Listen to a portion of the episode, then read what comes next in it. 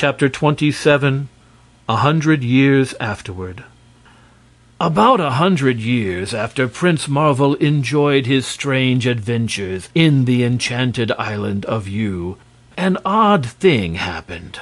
A hidden mirror in a crumbling old castle of Dawna broke loose from its fastenings and fell crashing on the stone pavement of the deserted hall.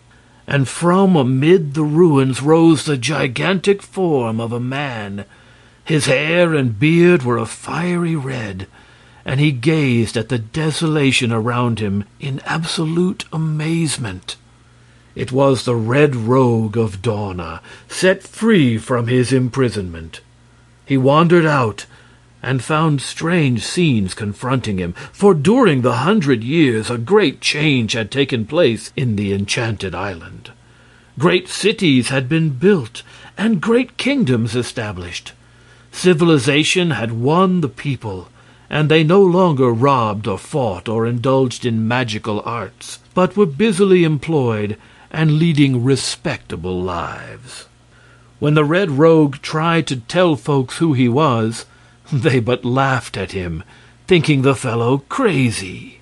He tried to get together a band of thieves, as Wul-Takim had done in the old days, but none would join him. And so, forced to be honest against his will, the rogue was driven to earn a living by digging in the garden of a wealthy noble, of whom he had never before heard.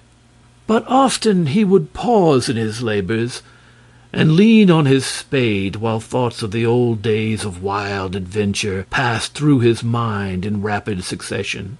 And then the big man would shake his red head with a puzzled air and mutter, I wonder who that Prince Marvel could have been, and I wonder what ever became of him. End of The Enchanted Island of Yew by L. Frank Baum. Read for you by Ted DeLorme. Thank you for listening. For more information and for more wonderful books on audio files, please visit LibriVox.org.